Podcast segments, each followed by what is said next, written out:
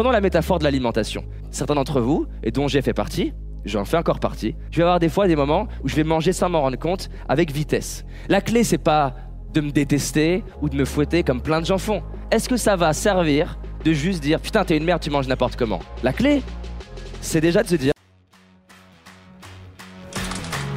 Je crois qu'il sommeille en nous un potentiel plus grand que l'on imagine, et que le révéler n'est qu'une question d'entraînement. C'est pourquoi je vais à la rencontre des personnes qui réussissent, entrepreneurs, artistes, sportifs de haut niveau, pour décortiquer comment ils font et partager ce que j'apprends avec vous. Car mon but est qu'ensemble, on aille réaliser nos rêves. Je m'appelle David Laroche, et voici mon podcast. La première chose pour apprendre à être plus stable, c'est d'embrasser l'idée de ne pas l'être. Tant que tu rejettes l'idée d'instabilité, t'arrives pas à être stable. Regardez, quand j'étais vraiment pas à l'aise avec la prise de parole en public, vous savez ce qui déclenchait des pics de stress? C'est l'idée d'être stressé. Donc je commençais à me dire Ah, putain merde, je stresse. Et au moment où je commençais à sentir le stress, je commençais à me stresser de stresser. Un autre exemple où j'ai eu beaucoup de mal sur la notion de la, la gestion de la colère. Parce que j'avais un vrai désir que plein de gens, j'imagine, vous avez, un vrai désir de créer des relations harmonieuses, je condamnais, je me condamnais, et je condamnais d'ailleurs les autres au passage, sur l'idée de ne pas gérer ses émotions et d'être en colère. Mais du coup, la plupart du temps, j'arrivais à, être calme, mais quand je commençais à avoir de la colère en moi, je commençais à être en colère d'être en colère, et à m'en vouloir. Et en plus, plus je commençais à avoir de la notoriété, plus c'était dur. Parce que je commençais à me dire, mais t'arrives pas à gérer ta colère et t'es incohérent. Et plus je me disais que j'étais incohérent, et plus je me disais avec colère que je devais pas être en colère, moins j'arrivais à la gérer. Paradoxalement, j'ai jamais autant bien géré ma colère que depuis que je me suis autorisé à l'être, être en colère. J'ai le droit d'être en colère parce que j'arrête de vouloir un fantasme d'être un être humain qui n'existe pas. Mon désir excessif d'être l'illusion de ce que c'est le coach pour plein de gens, qui est un être humain qui gère tout le temps, me faisait 80% du temps gérer, 20% ne pas gérer du tout. Parce que j'étais effrayé. C'est quoi être un être humain? Être un être humain, bah, c'est juste être faillible. Un premier truc, c'est d'embrasser l'idée que tu puisses avoir de l'instabilité.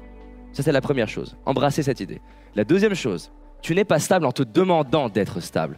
Tout comme tu peux pas te demander de lâcher prise. Parce que cette demande, elle est tellement intense que tu vas pas réussir. Lâche prise Oh, Putain, qu'est-ce que je fais?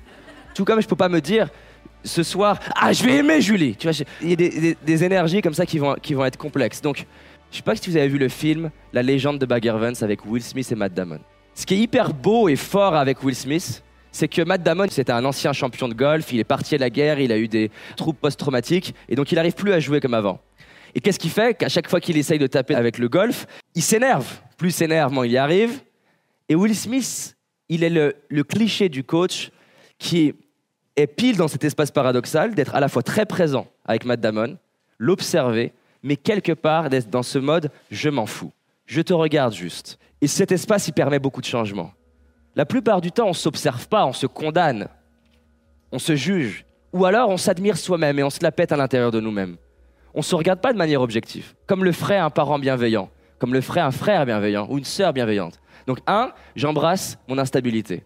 Deuxième chose, je vais du coup, vu que j'ai envie de bosser dessus, m'observer. Toutes les fois où je capte, ah, je suis un peu moins stable. Et l'objectif, c'est pas de me fouetter quand j'observe l'instabilité, mais plutôt de célébrer, d'avoir réussi à le voir. Prenons la métaphore de l'alimentation.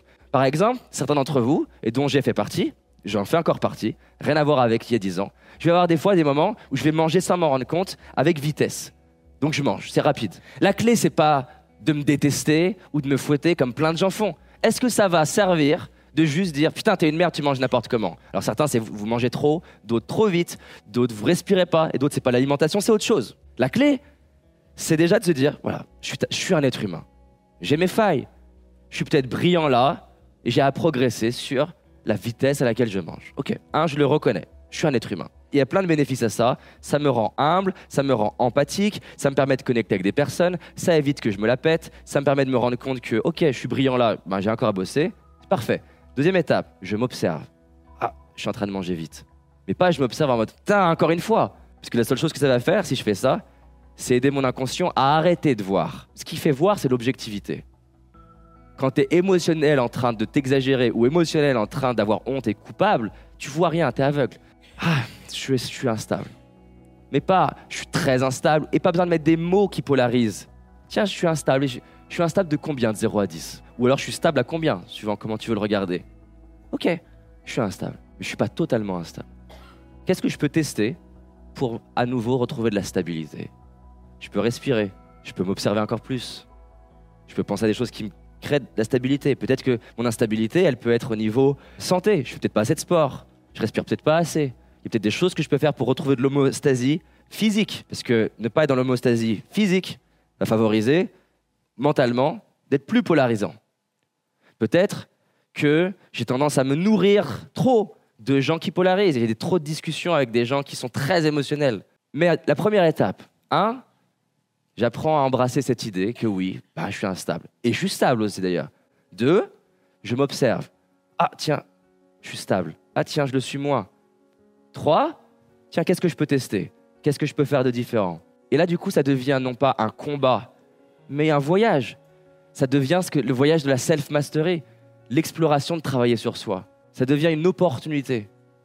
Non plus seulement d'être stable émotionnellement, mais d'apprendre sur l'humain, d'apprendre sur les autres, d'être un meilleur père ou un meilleur manager.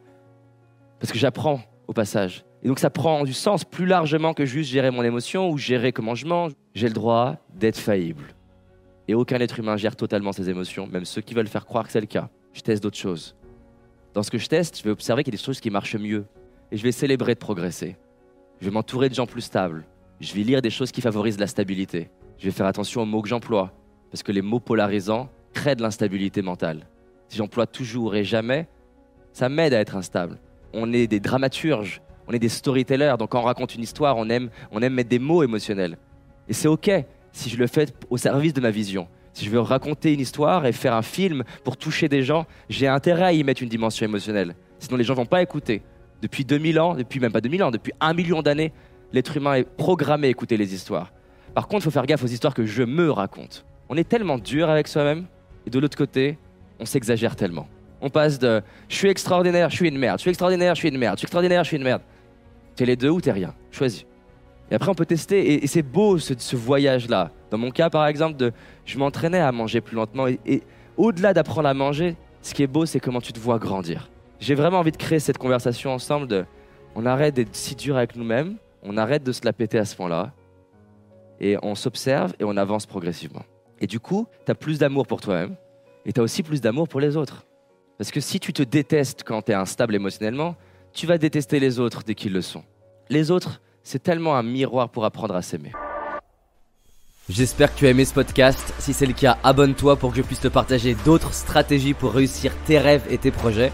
Laisse-moi un 5 étoiles, ça me ferait vraiment plaisir. Et si tu as envie d'aller plus loin, j'ai réalisé une vidéo qui s'appelle Les 5 erreurs que font la majorité d'entre nous et qui va causer l'échec de nos projets, nos rêves et notre réussite.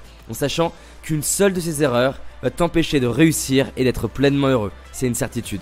C'est une vidéo gratuite, en tout cas pour l'instant, et pour la trouver, tape dans Google David Laroche, les 5 erreurs cadeaux.